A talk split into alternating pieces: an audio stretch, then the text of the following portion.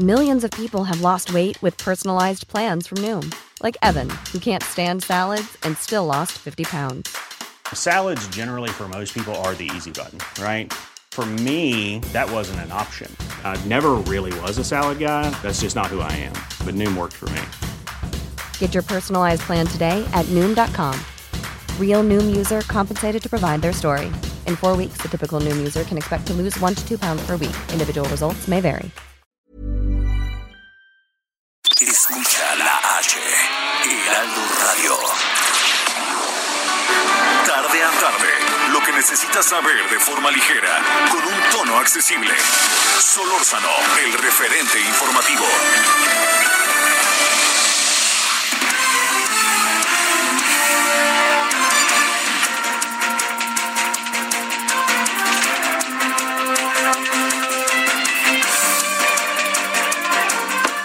Buenas tardes, ¿cómo está? Son las 17 horas en la hora del centro.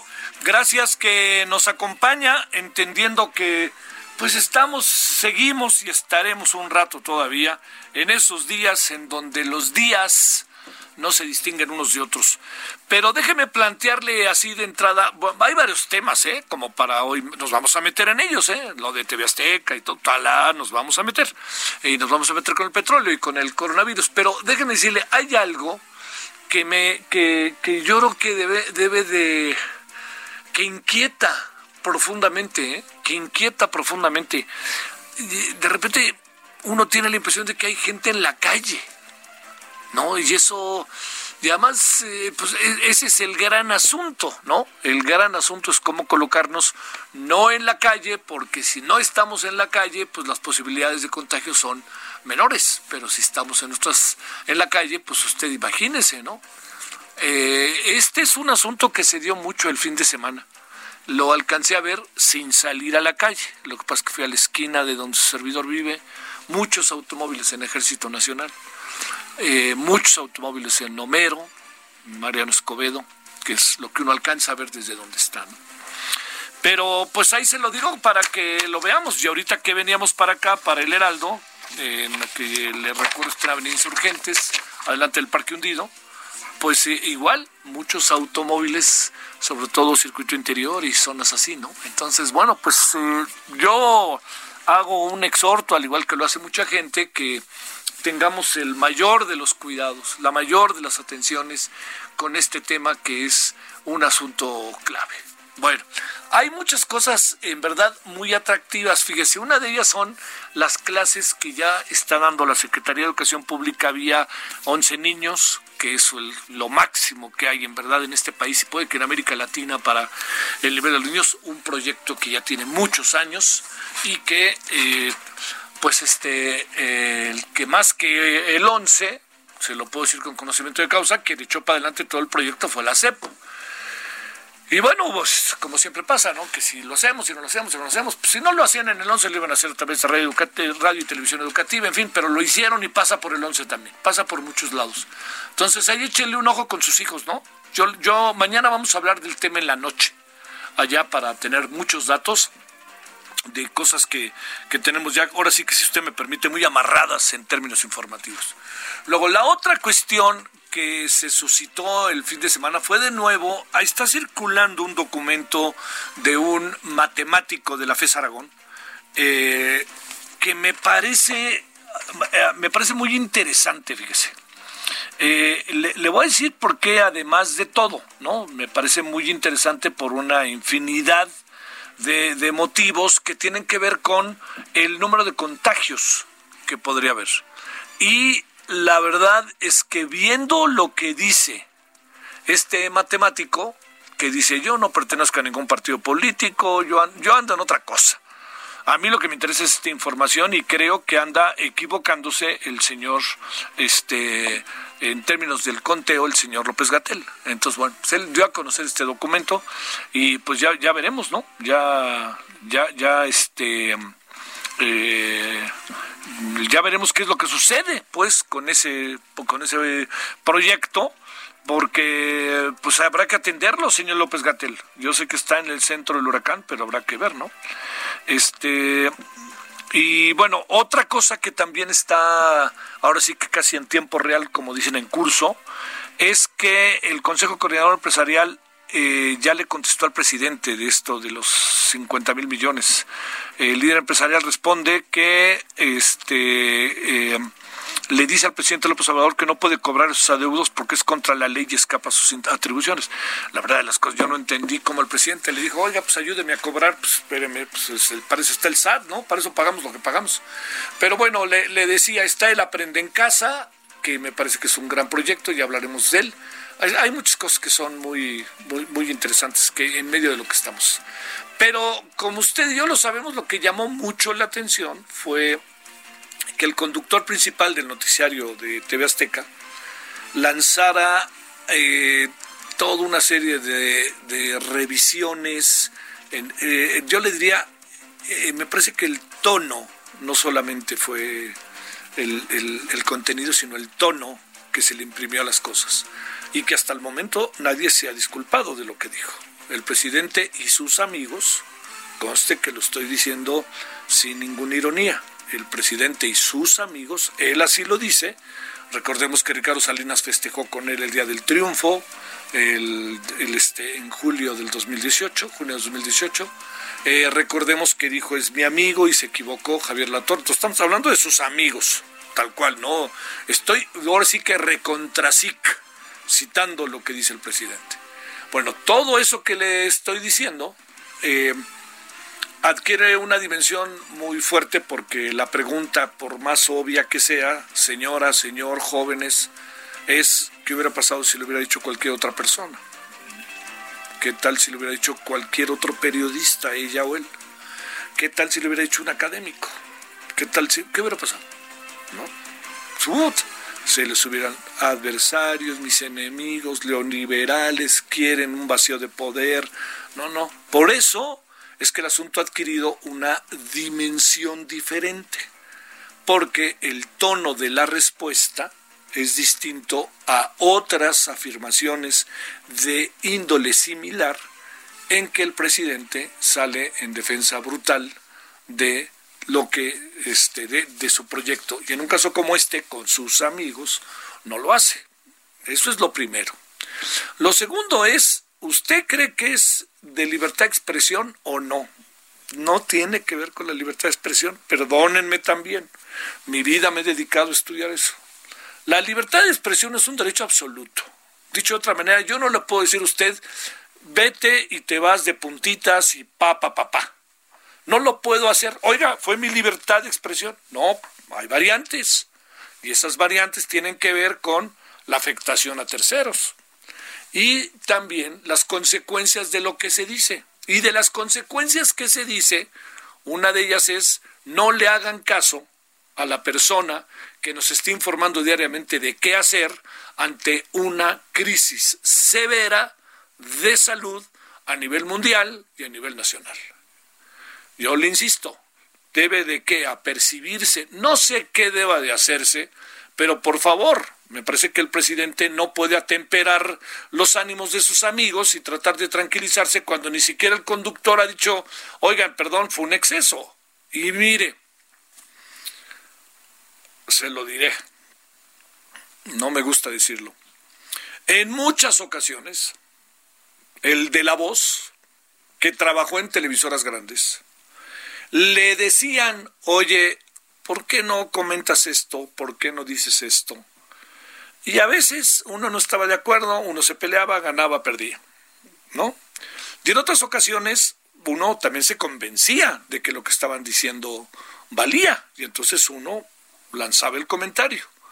Pero yo le diría que, como suele pasar, el señor Armand Matelar sigue teniendo la razón.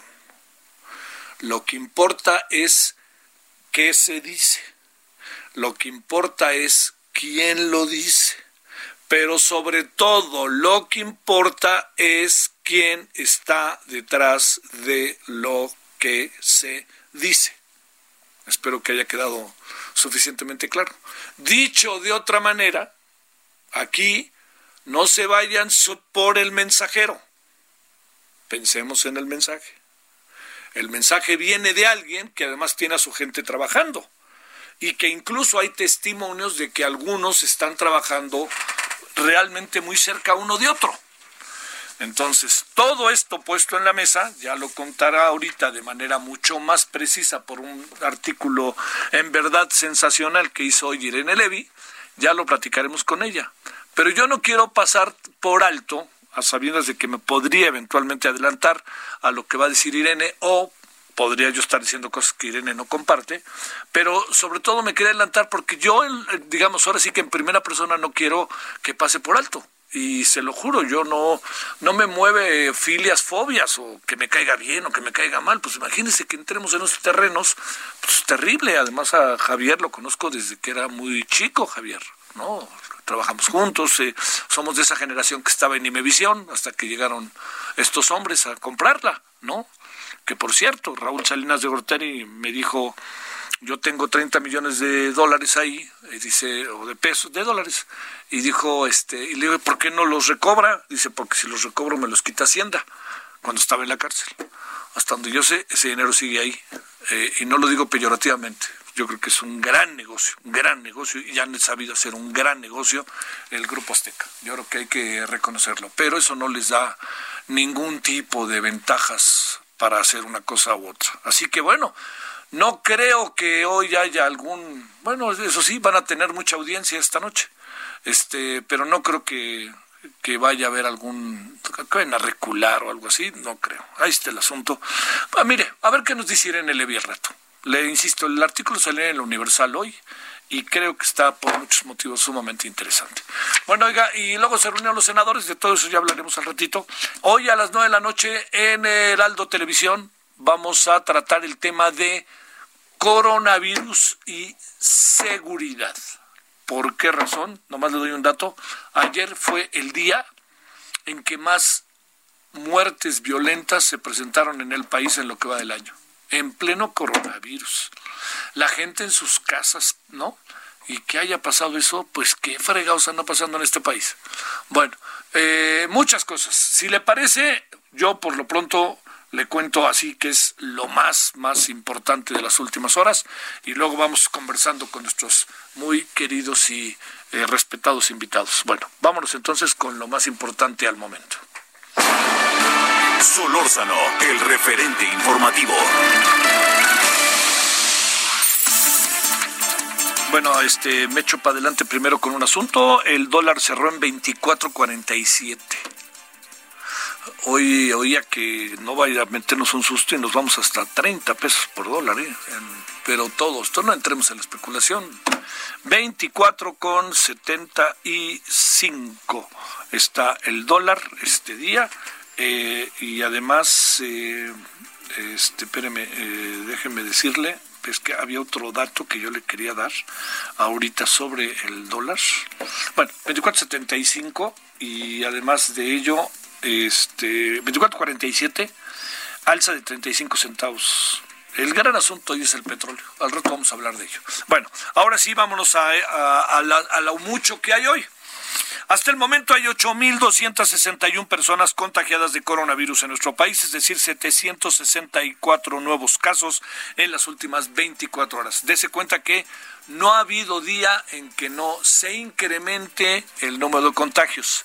Cuando esto empiece a cambiar es cuando vamos a empezar a tener otra perspectiva de las cosas. Pero no olvide que son 764 nuevos casos, o sea, no no no subimos 10, 15, no, 700.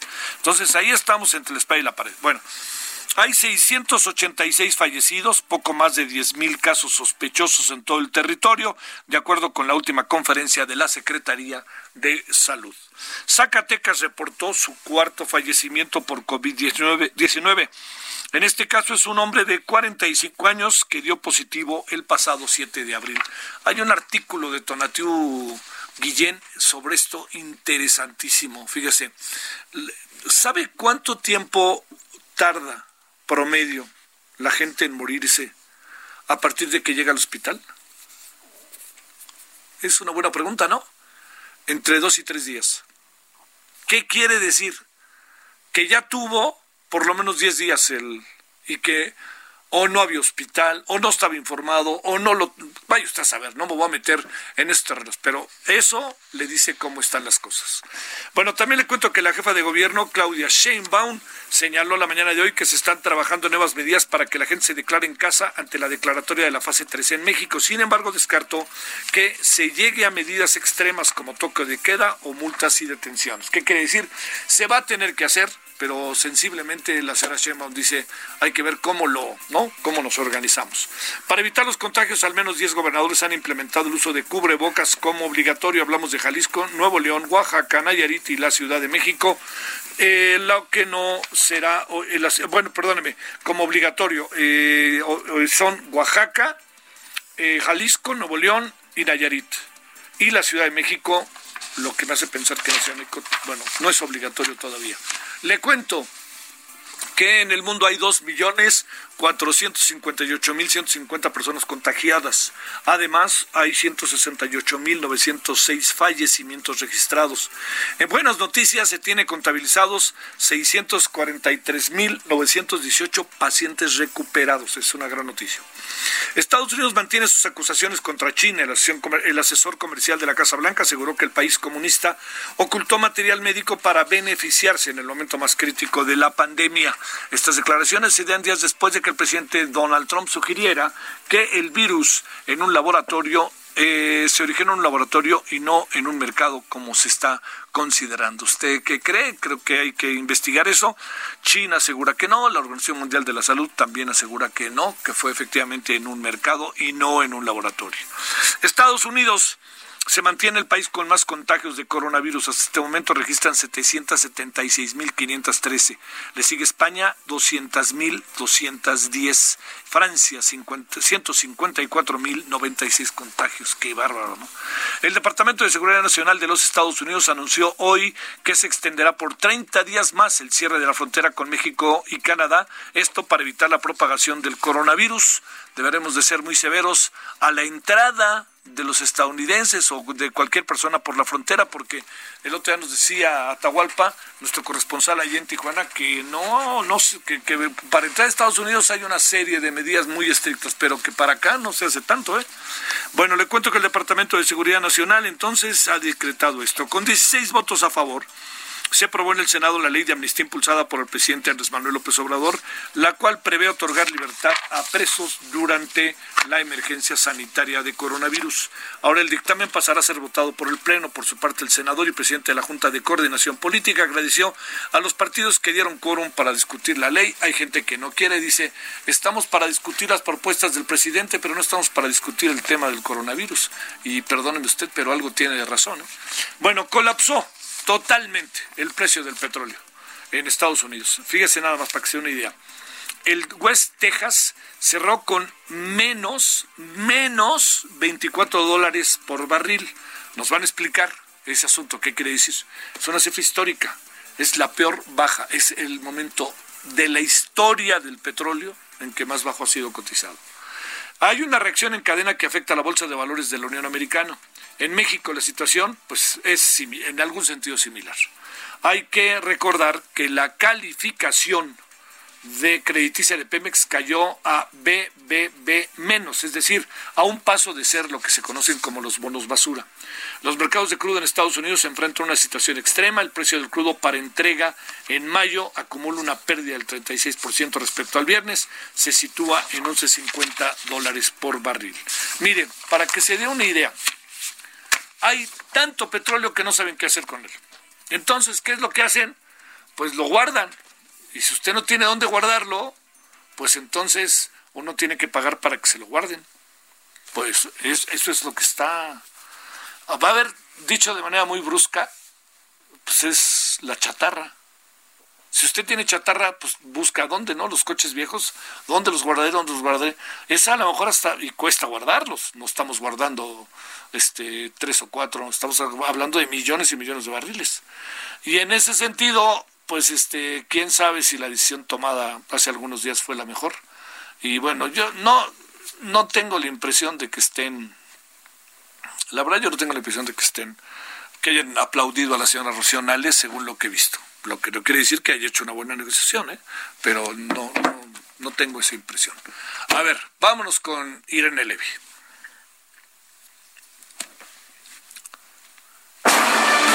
Solórzano, el referente informativo.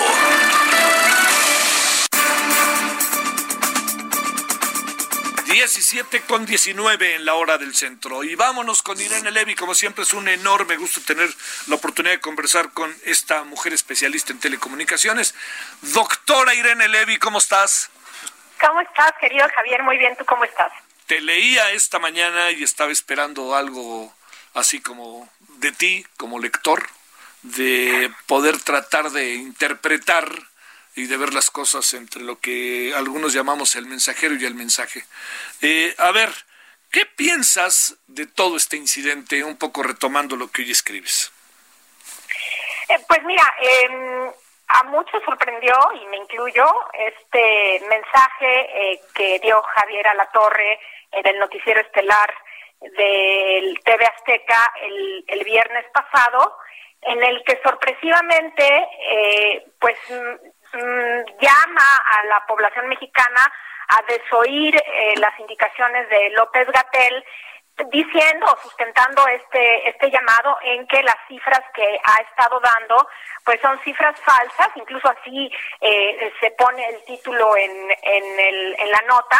Y también en, eh, en esta en esta cápsula digamos informativa eh, sale el gobernador de Baja California el gobernador Bonilla que es morenista a decir bueno que efectivamente las cifras son eh, falsas porque el número de muertos reportados en su estado era mayor al número que estaban diciendo en el gobierno federal en voz de eh, López Gatel. Entonces tienes muchos elementos aquí, querido Javier, que llaman la atención. Por un lado, eh, la televisora, ¿no? Azteca, que es del señor Ricardo Salinas, que si hay algún empresario consentido en este sexenio, debemos decirlo con todas sus letras, ha sido Ricardo Salinas. Desde la adjudicación directa de las tarjetas bienestar al principio de sexenio, la inclusión de, Ricardo Salinas en el Consejo Empresarial eh, de López Obrador, eh, ahora recientemente con las ayudas que se van a distribuir por el coronavirus, también Banco Azteca será uno de los tres bancos que las va a distribuir eh, y se dio a conocer apenas la semana pasada eh, a través de la revista Proceso que la empresa también de este grupo Salinas, Seguros Azteca, había sido eh, beneficiada con un contrato millonario de la Secretaría de Educación Pública que había sido adjudicado sin licitación. ¿Y quién está en la Secretaría de Educación Pública? Pues Esteban Moctezuma. ¿Y quién es Esteban Moctezuma? Un agente eh, eh, de todas las confianzas y de toda la vida del equipo de Ricardo Salinas. Entonces, de entrada, pues eso llama la atención. Eh, también llama la atención que un gobernador de Baja California muy cercano a López Obrador y además morenista, pues se vaya en contra de López Gatel, este subsecretario estrella que ha sido tan respaldado por parte de López Obrador y que lleva la voz cantante, te voy a decir una cosa, no solamente de la salud del país, te diría yo que también de la economía o de parte de la economía, porque digamos a través de él las decisiones que él toma inciden directamente en la parte económica. Entonces, ¿qué pasa? Pues hay un gran revuelo y eh, todo el mundo lo primero que pensamos en ese momento es, ah, ah caray, ¿cómo están llamando a la desobediencia civil? qué es lo que está sucediendo aquí, hay que revocar el título de concesión, etcétera, etcétera. Eso sucede un viernes, el sábado sale López Obrador en un mensaje inusual, no es que estemos acostumbrados a mensajes grabados todos los sábados, eh, hablando de pues de la vida y ya sabes que se extiende mucho y, hablando de, que vamos muy bien y toca el tema de, de Javier Alatorre diciendo ah, es mi amigo, se equivocó, es un error y lo hizo en ejercicio de su libertad de expresión. No menciona a Ricardo Salinas, minimiza el, el asunto de, de una manera radical, diciendo que pues nada más había sido un error, pero que el pueblo bueno sabe qué hacer con, con ese tipo de, información. Le da una, un apoyo, un espaldarazo muy, muy fuerte a, López Gatel, con lo que en mi opinión todas esas teorías de que este es que López Obrador tiene celos de López Gatel y todo eso, pues para mí este, no tienen sustento y, y, y con esto pues me parece que se demuestra. Y al final, inclusive, hace un repaso, por si a alguno le quedaba alguna duda, de que va a seguir adelante con el tren Maya, que va a seguir adelante con dos bocas, etcétera, etcétera, etcétera, para que se le siga retorciendo el hígado a los empresarios que de por sí ya están muy molestos por la continuación de estos proyectos. Esto es lo que sucede, estos son los elementos. El sábado sale gobernación a decir, eh, eh, eh se apercibe públicamente a TV Azteca, ¿no? Este, gobernación que algunos pensábamos que ya ni existía, sale a, a, percibir públicamente a, Televisión Azteca para que respete y cumpla con lo establecido por el Consejo de Salubridad General. Ahí están los elementos en la mesa y bueno, no cabe otra cosa más que hilarlos porque no podemos eh, pensar que es igual que salga este mensaje de Javier Alatorre de TV Azteca a que, a que hubiera salido este mensaje de otro noticiero. Entonces, por supuesto que tiene que ver. Y en mi opinión, querido Javier, la verdad es que esto pues no es más que una especie de montaje escénico eh, conveniente para todo el mundo. Yo no veo, no sé si tú lo ves, pero yo no veo cómo esto haya afectado ni a López Gatel ni al presidente López Obrador, ni siquiera a Ricardo Salinas Pliego y a la Torre pues le dio más audiencia porque yo creo que todo el mundo lo va a ver hoy para ver qué dice. Entonces, en ese sentido, yo no veo ninguna afectación real en la imagen de nadie, al contrario, salieron todos a defender a López Gatel, se crearon hashtags, todos somos López Gatel, cuestiones así, azteca criminal, etcétera, etcétera. Y en el fondo del asunto, eh, para mí que eh, querían, era necesario una especie de, divorcio eh, eh, virtual entre Ricardo Salinas y López Obrador por la reciente nota de proceso y este amaciato que han estado teniendo desde la desde el gobierno, desde que tomó posesión el presidente López Obrador. Por otro lado, Bonilla, que tiene pendiente la decisión de su ley que extiende su mandato de manera inconstitucional de dos a cinco años y que seguramente la, la Corte pues le va a dar palo con esto, pues también desmarca al gobierno federal eh, de esta imagen que no es muy buena eh, por parte de Bonilla. Eh, y, y bueno, pues también en este sentido, a mí me parece que Azteca pues no pierde porque también desvía la atención de lo que a mí me parece fundamental, que es que las tiendas Electra y todos los negocios del señor Ricardo Salinas han seguido abiertos a pesar de que ahí sí, ahí sí, Javier, ahí sí va en contra de las medidas del Consejo de Salubridad. ¿Por qué? Porque el Consejo de Salubridad mandó a cerrar todo aquello que no era esencial. Y en la lista de los esenciales no tenemos electrodomésticos. Oye, pero es que Banco Azteca sí es esencial y está dentro de la tienda. Sí, como están haciendo otras tiendas que, que tienen esta mezcla, lo que hacen es permitir que vayas a, la parte esencial, pero no puedes estar yendo a comprar cosas que no tienen absolutamente nada que ver con lo esencial. Entonces, en este sentido, es algo que va a pasar, que se nos va a medio olvidar, pero em, en mi opinión eh, es una vergüenza el apercibimiento público de gobernación. No tiene ni pies ni cabeza, jurídicamente de verdad es deplorable, es increíble que no salga gobernación para nada y que solamente cuando sale salga, salga para hacer cuestiones así. No tiene ningún fundamento jurídico y además no hay sanción para TV Azteca con base en el Consejo de Salubridad, porque si uno lee lo que se publicó el 30 y el 31 de marzo en el diario oficial, no dice nada de medios de comunicación. No hay ninguna obligación para los medios de comunicación. Y yo me pregunto, Javier, ¿por qué no han ido a clausurar las tiendas Electra? ¿Por qué siguen abiertas? ¿Por qué no gobernación, en lugar de estar sacando eh, públicos sin sustento, está organizando un operativo para ir a hacer cumplir el mandato del Consejo de Salubridad General y cerrar estas tiendas? Entonces, en este sentido, eh, mi lectura es no nos distraigamos.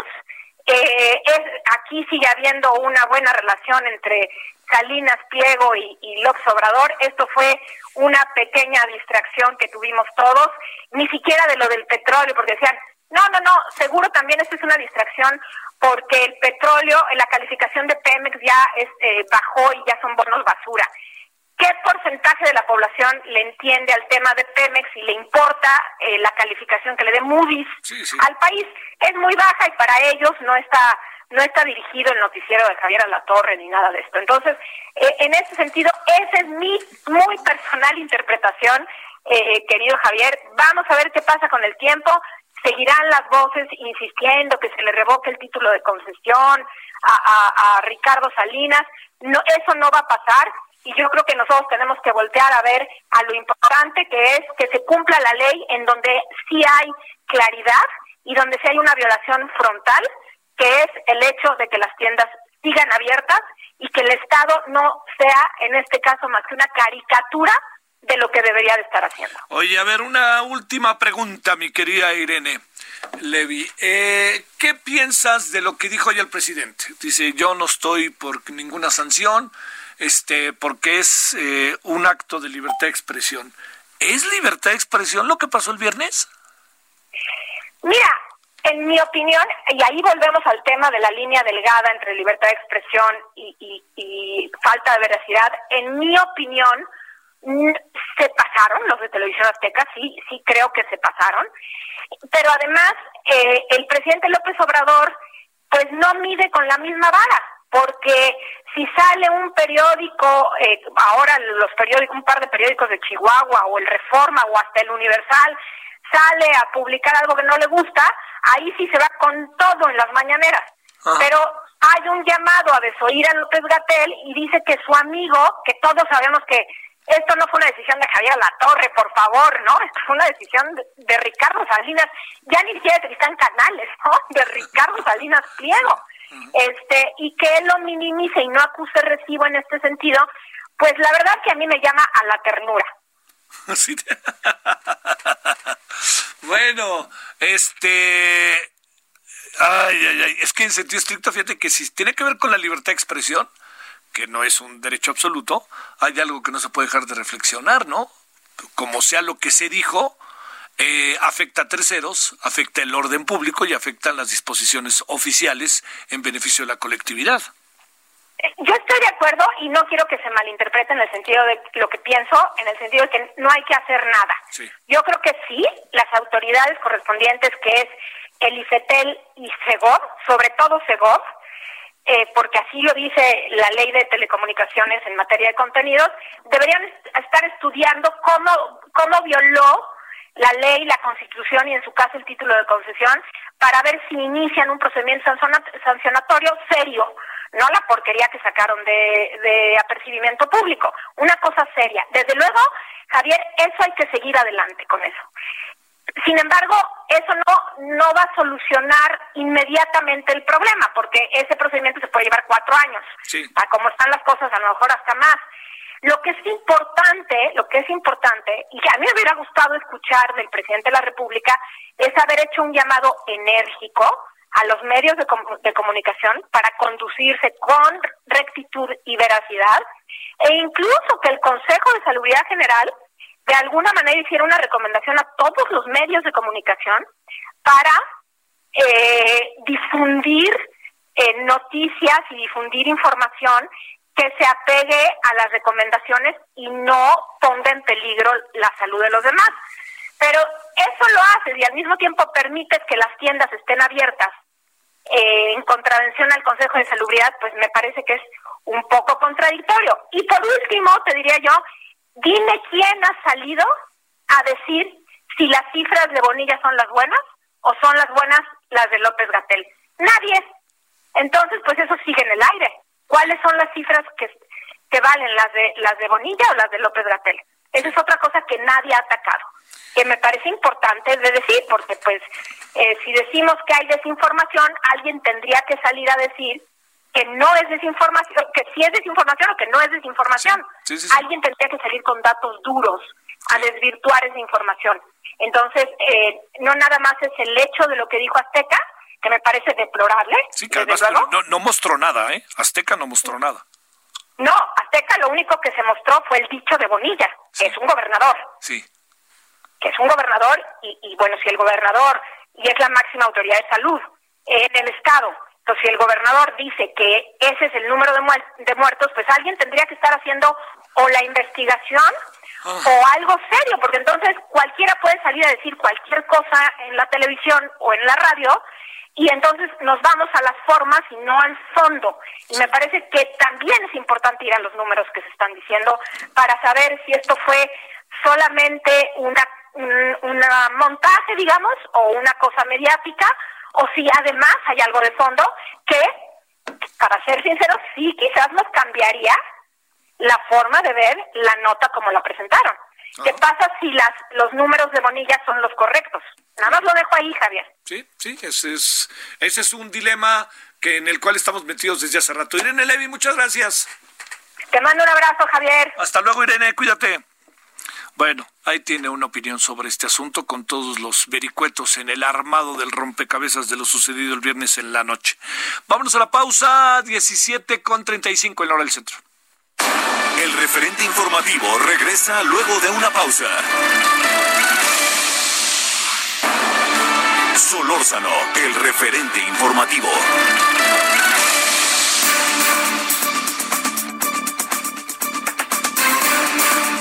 Vámonos ahora a las 17.41 en la hora del centro. Querido Fluvio Ruiz, especialista en temas de energía, pues, ¿qué está pasando? A ver, con peras y manzanas, que ahora ya el petróleo ya vale menos, o sea, menos del cero. O sea, pues digo, si vale un dólar, dice, bueno, uno, pero ahora resulta que, cuesta creo que menos 14, ¿no?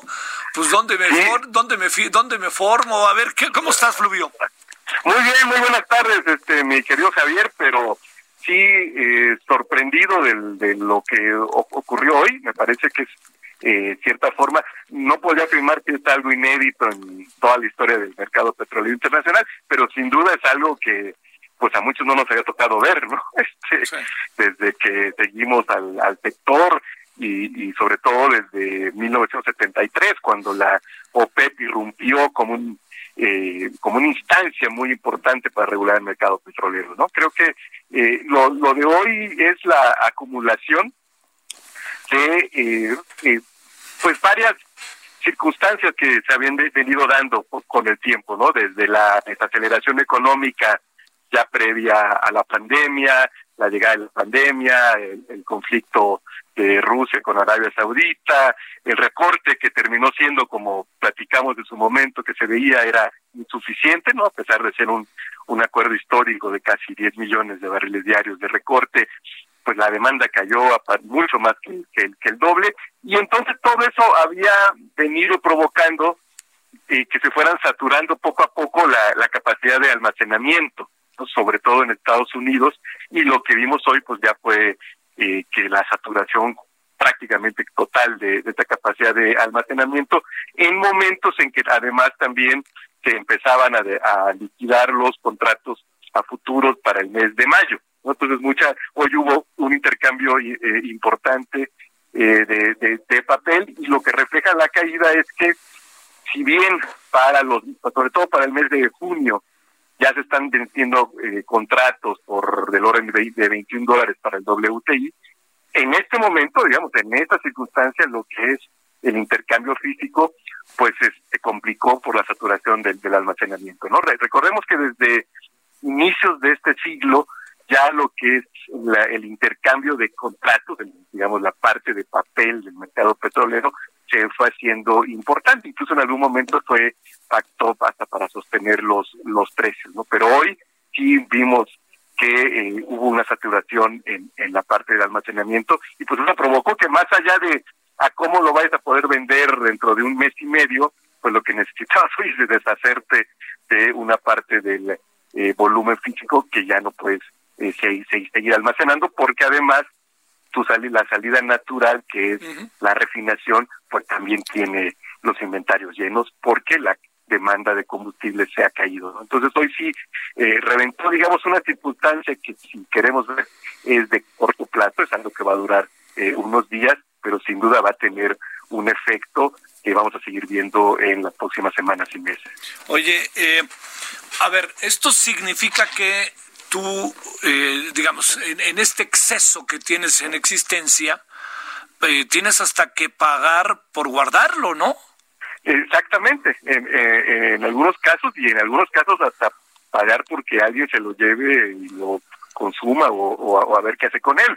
También se presta pues para movimientos especulativos. Si tú tienes capacidad de almacenamiento, es un comercializador, pues hoy compras e incluso, vamos, a te van a pagar por llevarlo, lo, lo almacenas y tú decides cuándo te, te conviene meter ese eh, volumen al, al mercado internacional, ¿no? Digamos, hoy ya se conjugaron todos estos mecanismos que siempre están presentes ya desde hace algún tiempo en el mercado petrolero, pero que hoy sí hicieron eh, eh, crisis, ¿no? Siempre, recordemos, el precio del crudo diario refleja una conjunción de elementos de corto, mediano y largo plazo. El elemento de largo plazo es el último barril que tiene demanda en, el mundo, pero los elementos coyunturales de corto plazo hoy se impusieron claramente y dieron lugar a este fenómeno eh, muy llamativo y, y, e insisto, que no porque sea de corto plazo no deja de, tener Oye, repercusión. Eh, acaba de anunciarse que Donald Trump dice que va a comprar 75 millones de barriles. ¿Sirve de algo eso o, qué, intuyes que puede hacer? Eh, mira, creo que también es, es, jugar y ahí sí Trump es muy bueno, ¿no? Hay que concederle eso al muchacho. Este con las expectativas, ¿no? Muchas veces en, en el caso del, del, del mercado siempre hay una tendencia a sobrereaccionar eh, a, ciertos anuncios, ¿no? Lo, lo vimos los días previos a la reunión del 9, cuando antes de la, del acuerdo hubo un incremento importante de, de los precios, ¿no? relativamente importante, los niveles a los que ya se encontraban, pero que después de la de la reunión, cuando no cubrió las expectativas, sobre todo por la forma en que se dio, pues vimos también una caída drástica de, los mismos. No me parece que el anuncio de Trump va, por ese lado, de tratar de apuntalar por la vía de las expectativas eh, al precio del petróleo, que pues sí, hoy por hoy tuvo un comportamiento que seguramente va como dijeran los clásicos, a quedar en los anales de la historia. Oye, a ver, la otra. Eh, ¿Qué pasó con la estrategia mexicana? Porque ha sido mencionada en varias ocasiones de no haberse sumado, que incluso la OPEP ya no le está gustando tanto México. ¿Qué puede estar pasando en ese sentido? Mira, yo creo que, eh, y, creo que lo platicamos, el, el, lado más complicado de esta estrategia es la, parte más cualitativa, más eh, de la relación con los países productores. no Me, parece que sí eh, puede quedar eh, una cierta un cierto resentimiento eh, hacia la actitud poco cooperativa desde la perspectiva de los de los otros países que participaron en, en, la reunión. Eh, me parece que sí, ahí México tiene eh, todo un trabajo eh, diplomático pendiente por hacer, muy específico para eh, restablecer las buenas relaciones con los países productores, porque claramente eh, en el mediano plazo vamos a se va a necesitar una gran coordinación entre los países petroleros para ir eh, recomponiendo eh, poco a poco la, la normalidad entre comillas del, del mercado, ¿no? Porque incluso cuando cualquier día que esto se vaya a dar, eh, que se termine la pandemia y después paulatinamente se vaya regresando a la dinámica económica, pues de entrada no no no va a haber una recuperación abrupta de la demanda y además vas, vas a tener estos niveles de almacenamiento eh, muy elevados, ¿no? Que de manera que, podrán consumir también primero eh, esos barriles o en función de la especulación que se haga con ellos. Entonces creo que sí eh, es, es algo que México debería atender en el franco externo y en el franco interno, pues sin duda, mi querido Javier, esta coyuntura de la, lo que llevamos del mes sí debe servir para iniciar una reflexión profunda del eh, modelo de desarrollo económico, del papel que en ese modelo debe desarrollar el sector petrolero, la estructura que debe tener esto y el rol de Pemex dentro del sector y la mejor organización de petróleos mexicanos y todo ello, por supuesto, pasa por la necesidad, la necesidad de revisar eh, el régimen fiscal general y en particular el régimen fiscal de Pemex. Creo que hay una reflexión muy profunda que debemos hacer eh, porque innecesariamente además pues revisar el propio plan de negocios de Pemex. Las circunstancias cambiaron radicalmente. cambió el juego. Oye, ¿revisamos dos bocas? se debe revisar incluso la, la, priorización. Yo, yo, te diría, mira, si lo vemos en un escenario de largo plazo, sigue siendo necesario incrementar la capacidad interna de, refinación porque nuestros niveles de producción nos colocan en una situación, lo hemos platicado varias veces, de, de vulnerabilidad frente al exterior. Sí hay que hacerlo, pero en el corto plazo tal vez valga la pena revisar las prioridades de inversión, quizás centrarse en el mantenimiento, la rehabilitación, incluso la reconfiguración de las refinerías ya eh, existentes. Sí, claro. Porque, eh, eh, y retrasar algo, digo, al final del día, me parece que a veces con los bocas hay una fetichización de, de los objetivos de política petrolera. yo estoy convencido que sí hay que reducir la dependencia del exterior, pero ese es el objetivo real de política petrolera, no una refinería en dos bocas. ¿no? Una refinería en dos bocas es un instrumento para conseguir ese objetivo de, política petrolera, que me parece perfectamente válido. Entonces, eh, a partir de esa lógica, en las condiciones presupuestales en que va a quedar el país y petróleos mexicanos, quizás valga eh, invertir esta priorización sin abandonar el proyecto y dejando en claro que no es un vamos, no, es una carrera contra el tiempo, no es un concurso con la India a ver quién hace una refinería primero, es un instrumento que te permitirá, que permitirá al país reducir su dependencia frente al exterior y que, eh, como todo instrumento, pues tiene que ser revisada su pertinencia en las, bajo las circunstancias que se van eh, generando. ¿no? Eh, yo, yo te diría que eso es algo que se tiene que revisar también. Bueno, oye, este, nos está yendo de la cachetada, ¿verdad? Eso sí. Sí, claro. Eh, eh, lo, lo que está claro también es que, eh, pues, el, el país va a padecer no, no solo por la cuestión petrolera, yo diría además por la cuestión petrolera, pero en general por una dinámica económica que va a tardar en, en, en, recuperarse, ¿no? Todavía pensemos que se cumple las predicciones de los modelos y eh, los primeros días de mayo es la peor parte de, de la pandemia. Bueno, pues no es que para el día del, de las madres ya estemos todos en los restaurantes celebrando, ¿no? Este, van a pasar todavía tiempo.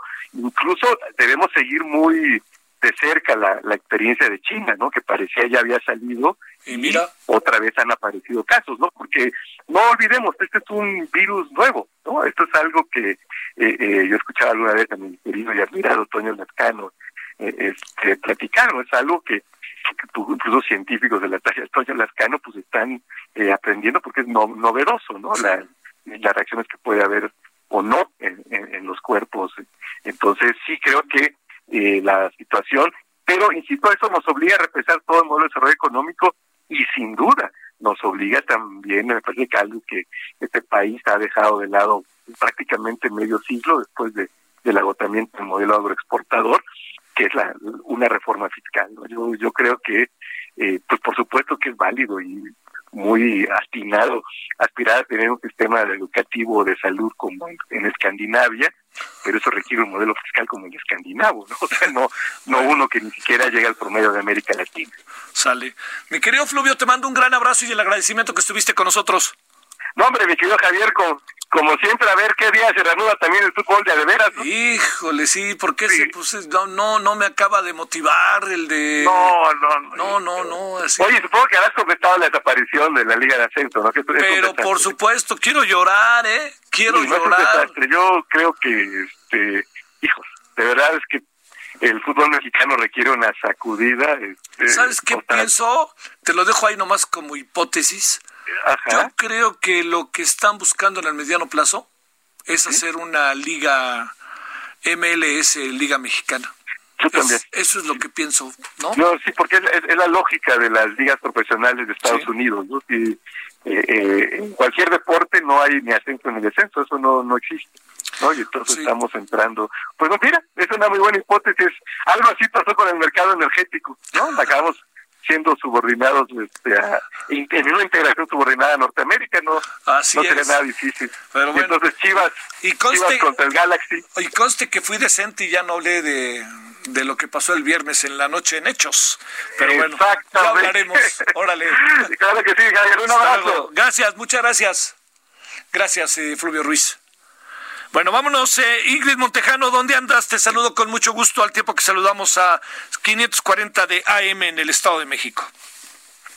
Gracias, excelente tarde. Pues el día de hoy la jefa de gobierno, Claudia Sheinbaum, eh, ella señaló que a pesar de que ha habido un poco más de movilidad en estos últimos días eh, aquí en la Ciudad de México, pues la Ciudad de México no va a llegar a medidas extremas, como ella lo dijo, a un toque de queda o poder multar a la gente en la calle o a detenerla. Ella dijo, pues ¿Qué hacemos con toda esta gente? Dice, primero por convicción y porque creemos en la conciencia de la gente y vivimos en una ciudad democrática, dice la jefa de gobierno, y además porque pues no habría capacidad y prácticamente si se detiene una persona que está en la calle, pues a dónde la van a llevar, eh, además de que pues la policía no puede dedicarse a estar eh, deteniendo a esta gente, su trabajo es otro, así que ante estas medidas que han surgido en otros estados de la República, pues por el momento en la Ciudad de México esa no va a ser una medida, sin embargo pues el llamado de hacia toda la gente a quedarse en su casa y a salir lo menos posible, Javier. Bueno, oye, este, pero, pero, híjole, vamos a tener que meter el acelerador. ¿No tienes la impresión, Ingrid, que como que hay gente en la calle? Eh, pues la verdad sí, yo desde donde vivo, que es una avenida principal, los últimos días he logrado ver más coches, más movimiento. No sé si, si la gente también ya está desesperada. La semana pasada nos preguntábamos si era la quincena, si era la semana de, última de vacaciones de Semana Santa.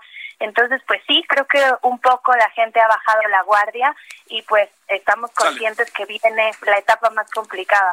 Adiós, Ingrid, gracias. Gracias a ti, excelente tarde. Nos vemos a las nueve de la noche, pásela bien, adiós. Hasta aquí, Solórzano, el referente informativo. Heraldo Radio.